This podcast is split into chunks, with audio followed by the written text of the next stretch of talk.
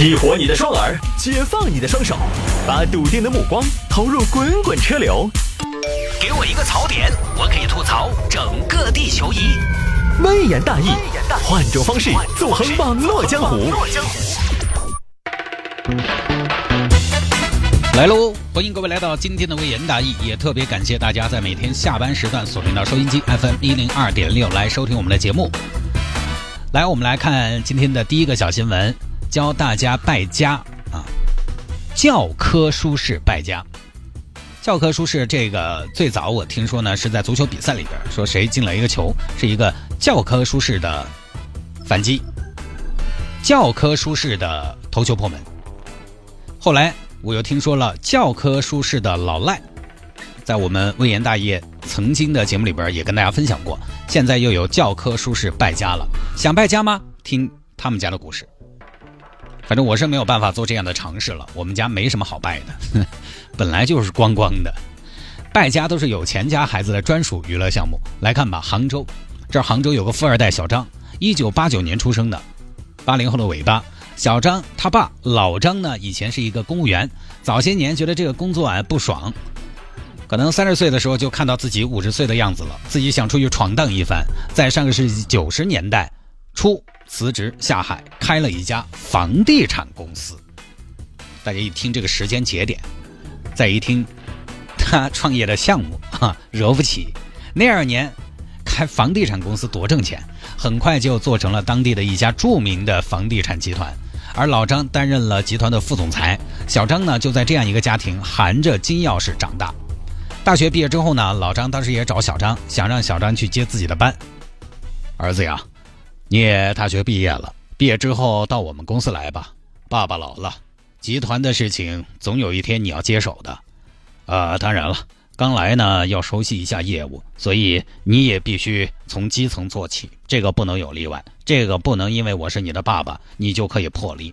你也不要嫌位置低了，我是这样考虑的，先一开始呢，从基层做起，就给你安排一个 CEO 当吧。爸爸，爸爸，我不想去你们公司，我不想活在你的阴影下。你个短命娃娃，什么阴影下？你以为这样的阴影谁都有吗？人家其他孩子都巴不得有这样的阴影，你还不想活在这个阴影下？这个哪叫阴影？这个叫大树底下好乘凉啊！爸，我不想乘凉，我现在就想晒太阳。这一直在下雨，我就想晒一天太阳。不经历风雨，怎么见彩虹？爸，你的成绩是你的成绩，我想自己书写一篇属于自己的成绩。哎呀，你这个孩子啊！当然，你如果能靠你自己打拼一番事业呢，那当然也好。放心吧，爸，我绝对不靠你。我要证明给你看，证明给那些觉得我是富二代、瞧不上我的人看。嗯，行。那你现在有啥子想法呢？我想开一个广告公司，我已经做了很久的市场调研了，很有前途。广告公司，嗯，广告公司可以啊。广告公司资金从哪儿来啊？爸是这个样子。我的资金，我跟你说，来源分两部分，一部分是我靠自己努力得来啊，我这些年的压岁钱有几百万嘛，我靠我自己嘛，没靠你嘛。然后呢，当然，爸爸你再给我支持个千八百万，不是就凑齐了吗？那你不是说你不靠我的吗？爸，起步还是需要你抽一把。只要我这个系统运转起来，业务开展起来，我跟你说，蹭蹭蹭的，你信不信？你们房地产夕阳产业，我们这儿才是一片蓝海，信吧，信吧，信吧，开啊。爸支持你，好开广告公司。刚刚开开没多久，小张又有主意了。爸，最近那个绿色光标那边已经走上正轨了啊！我准备多元化经营，开一个投资管理公司。一边多个广告公司，这边多个投资管理公司，你这个是啥子思路呢？是这样的，爸，我分析过，我们广告公司这边有很多客户，我发现有资金需求。既然他们有这个需求，为什么我们不自己做呢？我们不是没有这个实力啊。我们可以一方面做广告，获取客户的信息数据，一方面通过这些信息再做投资。这个叫什么呀，爸？这个叫一鸡两吃。我们做产业链，做生态圈，线上线下全覆盖，P to P、O to O、T to T、TNT。哎，要做我们就要做全行业的全业务。嘿你可以哦，小子，年轻人是不一样。哈啊，神经病人思维广啊，比你老爸强，那就干吧。呃，爸，但是这个投资管理公司的话呢，这个启动起来还是需要一点资金的。行，你放心，儿子，资金没得问题，只要你想好了啊，钱都钱准备好了，没得问题。啊，前前后后，老张拿出了七千万的资金给小张，并且将名下四处房产过户到小张名下。儿子，好好干，爸爸可是你坚强的提款机呀！你看这些娃娃，你说实话啊，我们普通老百姓、普通人家的孩子有七千万，创什么业？那不是造吗？创业就是要挣钱嘛，有钱了我还创什么业？我要是有七千万，我佛系的很。什么现在商战风云，什么勾心斗角，我才懒得理你们。我财务自由七千万也够了吧？你买个一年百分之五的理财，一年都有三百五十万。我一年有三百五十万，我自由得很。我跟你说，马上话筒一拉下来走人，好吧？当然不是啊，其实即便我有钱，我也会留在广播电台的，因为我舍不得听众朋友们，也舍不得那些让我尊重的领导们啊，对我很好的领导们。真的跟着他们可以学到很多很多的东西，这个是金钱教不会的东西，在他们身上可以看到，可以学到。好了，拍完了，哈，而且拍该拍的也拍完了。但是你说这个人家起点不一样，自然追求也不一样，对吧？结果呢，花了那么多钱，开了那么多公司，并没有多少利润。这个小张啊，一天对于公司业务呢也在管，但是你要说多么的上心，不至于。老爸给的钱呢，很多也没有用于公司经营和业务开展，而是干嘛呢？看直播。刷礼物，十几万、十几万的刷，刷了十几万的礼物之后呢，终于把主播从线上刷到了线下，哈，开始在生活中交往。老公，老公，我在广州没得房子住，我给你买啊，亲爱的，给女方买房子四百万，出去吃饭都是吃最好的。有没有黑松露？先生，我们有黑松露，我们的黑松露是成都最好的，给我来五斤。老板。劳斯莱斯幻影三门版有没有？呃，先生有，给我包起来。老板，你这个别墅最大的户型多大？呃，我们最大的户型一千二百平。哦，是直接电梯入户吗？是，给我包起来。哎，老板，你这个百达翡丽陀飞轮建金镶钻电子表多少钱呢？先生，这一款三百六十八万。包起来，包起来。是，你是有钱，但是再有钱也会用完。最近。热映的一部电影叫《西红柿首富》，开心麻花的沈腾在电影里边就面临一个问题，要求他在一个月内花掉十亿，在一个月内花掉十亿，你说很难吗？其实如果没有电影当中他二爷给他设置的一些条件的话，其实不难。你给我一周十亿，我都能花完。别的不说，我就买表，买车都慢，买车因为还涉及到提车，对不对？买表。三百万一块的表，买它三百块，不是就没有了吗？十亿。同样，这个小张手握巨款，但是花钱也厉害。老爸给的钱一部分做生意了，一部分也拿去花掉了。当然，老张一天呢自己的工作也很忙，也无暇顾及小张的生意，小张就为所欲为。这个就是很多家长对孩子啊 撒手人寰的一个做法，就是他也很关心孩子，他也很在乎孩子，但是呢，因为他自己很忙，他没有时间去管孩子，没有时间。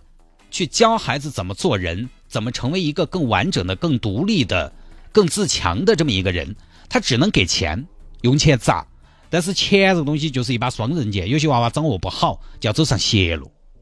二零一五年的时候，小张在一个网络游戏里认识了一个同龄人，叫小王。小王和小张两个人因为有同样的爱好，有同样的家庭条件，很快一拍即合，成为了好朋友。当然，大家可能也奇怪，两个人在网络游戏里边相识，怎么知道对方很有钱的呢？简单。哼，是咋个发现对方很有实力的呢？是因为在里面充值，两个人都是腾到来十几万、十几万的充。哎呀，我今天充了十五万，应该可以用一周了吧？什么？他居然充的比我还多，我也不能输呀！哎呀，我也才充了一点充了二十万，但是我估计按我那个大手大脚的习惯啊，可能用不到一周哦。大家互相一看啊。确认过充值的金额，遇到了对的人，成为了朋友。啊，当然富二代呢也不是完全不干活的，也不是在一起就知道玩。两个人就聊天儿说起做生意的事情。哎呀，咱儿吧，我觉得一天耍起也不是个办法。是是是是，耍你说也耍不到一辈子。哎，这个话说错了，我耍得到一辈子，哈哈哈哈！我耍得到，但是我觉得呢，还是要找点事情来做，要实现一点人生价值嘛，对不对？实现一点人生价值，对社会有贡献。哎，说出来嘛，人生这一趟我没有白来嘛，对不对？对对对，王三娃你说的对啊，我小张我同意啊。那这个样子，小张，我们来做个生意，不再来做二手车嘛？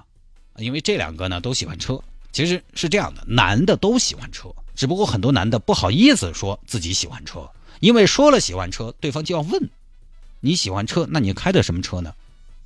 对不对？你一个私有，一个速腾，你说你喜欢车，你说不过去，你这个 flake 立不住。有次啊，特别好玩我给大家分享一下我的囧事。有次我去上一个电视台的访问，我跟李想一起，李想就说我喜欢车，然后那边主持人马上问：“哎，那你开的是什么车呢？”可能当时主持人憋了半天，就等一个非常惊艳的答案，就问我那儿：“哎，我开的私有，私有。从你这个车看不出来你有多么喜欢车呀。”我觉得你不能说我不喜欢车，我觉得从我的车只能看出来我穷。所以男的其实大多数都喜欢车，但是很多男的不好说我喜欢车。富二代就可以这么说了。你说你喜欢什么呀？我喜欢车。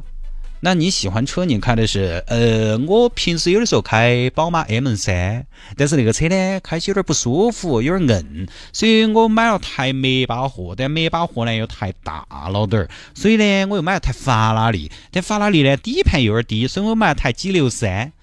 哇，那你这么多车，你车停哪儿呢？嗯，我把我们楼底下成都交头的占道停车全部买了的。你 没有这个底气，你有什么资格说你喜欢车？啊，当然这个。我是夸张的说法，喜欢有的时候不一定非得喜欢贵的，对吧？几万块钱的车也是车，也值得喜欢。我经常说，一个人一个月五千的工资，这一年他通过自己努力买了一台比亚迪，跟一个人年薪五百万，经过一年努力他买了台法拉利，他们的开心是差不多的。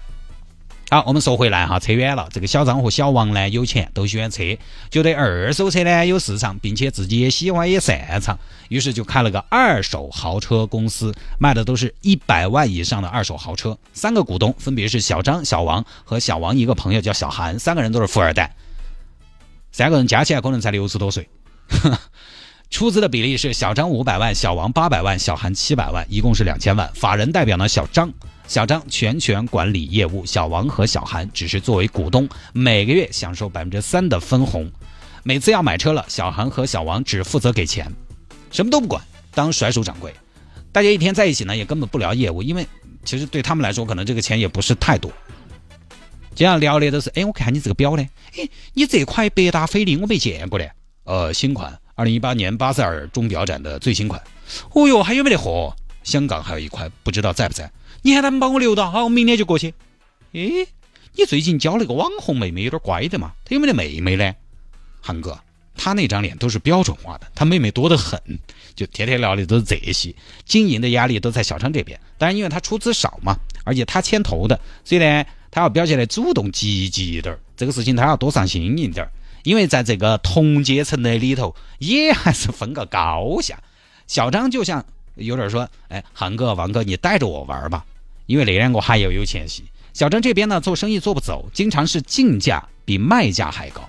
因为小张他没有在二手车这个行业干过，他没有一手车的渠道，他收不到车，他不晓得在哪儿去收车，所以他经常都是干嘛呢？他经常是跑到二手车商那儿去拿车，那个相当于人家都赚了一道钱了。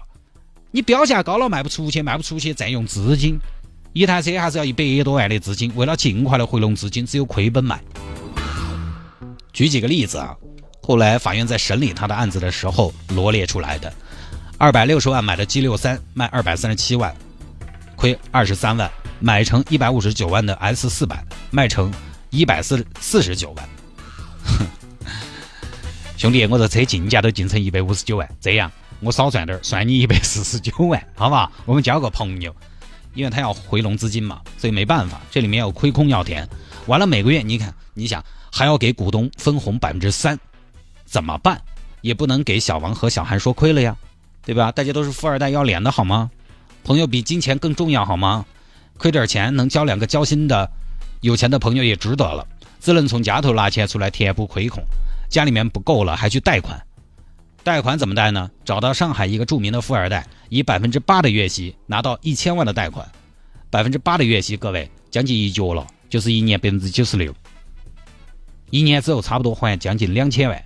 对方还要了抵押，小张没有抵押，因为他那个时候已经在拆东墙补西墙了。他没有抵押，他干嘛呢？他去借小王的车。小王有台车迈凯伦 P 一。啊，那个车呢，可能不喜欢车的朋友不太了解啊，喜欢车的朋友呢，可能也未必了解，因为那个车离我们太远太远了，都不是一般的法拉利啊那些可以比的。那个车看了一下，二手车的价格，呃，在一千一百三十八万到一千九百五十八万之间。哎，我当时还问了客服的，请问这个车贷款三年的话，月供给好多呢？客服表示不太想理我，借来给人抵押了。王哥，你那个迈凯伦给我用一下呢？你借我的车呀？哎呀，张哥，有句话叫“老婆和车概不外借”的嘛。哎呀，王哥，开展业务的嘛，业务需要的嘛，我不想开你的车。行吧，行吧，开展业务好说，拿去开。借来就给别人抵押了，因为暂时用家里的钱，用外面的贷款填补了亏空，并且呢，还按时的给小王和小韩两个股东分了红。两个人呢，看到有收益，就决定再投入，再把生意做大。其中，小王前后投入了一点七亿元。你算算，每个月股东分红百分之三，就是五百一十万，一年下来分红就要分六千万左右。拆东墙补西墙，总有一天要穿帮了。终于还是还不起了。哎，张二娃，上个月的分红咋的呢？呃，王哥是这样的，最近回款比较慢呢。啥子回款慢？哎，我们都那个都是卖一个就收一个钱，对不对？一手交钱一手交货，又不存在垫款的事情。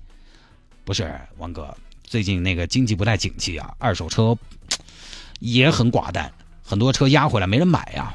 哦哟，不行不行不行，这个样子啊，你给我们拿个账目出来，因为拿不到钱了，两个人要去查，查出了问题，投入的一亿七，只有一小部分钱拿来做二手车的生意，其他的钱全部用来小张还以前的债务了。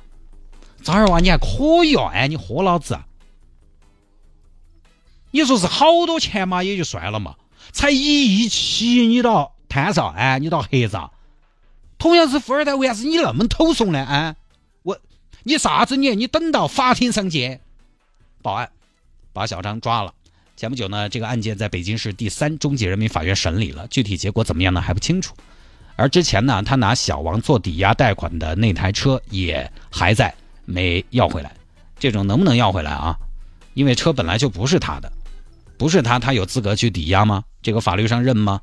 就就这么一个事情。小部分的钱经营，大部分的钱还债挥霍。二零一七年四月，小王这个小王啊，大股东买了一块表，叫理查德米尔，四百一十一万港元，呃，就是那个多畸形那个酒桶形状的，很多明星戴啊，造型很浮夸，就你隔着五公里都能看到它。遭小张借来抵押了。小孩一台价值七百万的兰博基尼被小张骗了，抵押了。给小张开车的司机，小张都是买了几千的衣服。老谢换身衣服吧，你好歹也要给富二代开车呀，穿个优衣库像话吗？像话吗？走，带你去买 GUCCI。司机都穿了几千的衣服，到外地去收车，要带几个人？司机、保镖。林教头，这一次我们是去收私域，安保级别一定要高一点，带一堆人，一堆人出去都是头等舱。五星级酒店套房，你想你是去做业务的嘛？你做业务，你这些开销都要算成本的嘛？带网红买东西旅游，亲爱的，送你的凡客雅宝。哎呀，老公，你给我买啥子凡客雅宝嘛？那么贵的东西，你给我买一个凡客成品就可以了嘛？不喜欢，那我退了。哎呀，买都买了嘛，就算了嘛，老公，你硬是。爱马仕的包包，宝格丽的手镯，在广州买婚房。买房子的钱呢，都是当时小王和小韩转给小张的货款。那个时候他已经没钱了。当时呢，他这个女朋友，网红女朋友，带着他去重庆老家看了父母，就说要结婚。结婚呢，就决定在广州买房。其实他当时身上只有十二万了。什么叫只有十二万？居然有十二万！但是买套房子还是不够。还好他们看了房子没得好久，马上这边又给他转了货款，他才把那边结上的。那么在资金接不上的情况下呢，他最后又跑到澳门去赌，输了三千万。所以啊，你看钱就是这么造了的。确实有个能干的爹妈呢，只能说我觉得你拿了一手好牌，最后能不能成为赢家，还要看你怎么打。拿一手好牌打得烂的也有，那也确实没办法。小张这个人生啊，就相当于是摸了一对王，四个二，然后最后输了。当然，大家也不要因为有败家的富二代就觉得富二代都那么的不堪。穷人里面也有好吃懒做的，有钱人里也有脚踏实地的。前段时间，一个高考状元写了一篇感谢贫穷，大家说贫穷有什么好的？不应该感谢，感谢贫穷有点矫情。同样的，反过来，有钱本身也不是坏事儿。有些富二代人家也还是挺认真的，自己亏一笔心疼的不行。我呢认识一些富二代，至少看起来人家还是在认真做事情的。但我只是认识哈，我没有深交，因为也耍不到一堆去。那东西我前头说了的，成年人跟小时候不一样。小时候嘛，大家上学嘛，也不分哪个有钱没得钱，都可以在一堆耍，都可以在一堆过。反正你把我打了，我把你锤了呢，都都无所谓。但是成年人讲究一个物以类聚，人以群分。人家耍的和你耍的不一样，人家耍的你耍不起，你耍的人家可能也瞧不上。现在这个年代，你要说大家成为知音难，很多紧密的关系其实要么建立在利益上，要么建立在吃喝玩乐上。你吃不起，喝不起，耍不起，大家就没有长期紧密的纽带。我只是暗中观察啊，还是有很多在认真做事的。当然，确实他们呢，相比我们普通人呢有优势，他可以犯错。甚至有的时候一再的犯错，你包括小张这个事情，他爸肯定最后倾家荡产也得给他捞出来呀，对吧？当然该负的刑事责任要负，但只是呢可以减轻。你看他们可以一再的犯错，我们就不行，欠那么多钱，我妈哪儿还得起啊？啊，当然我们也欠不到那么多钱，哈，没资格。好吧，各位，这一条呢就跟大家分享到这儿啊。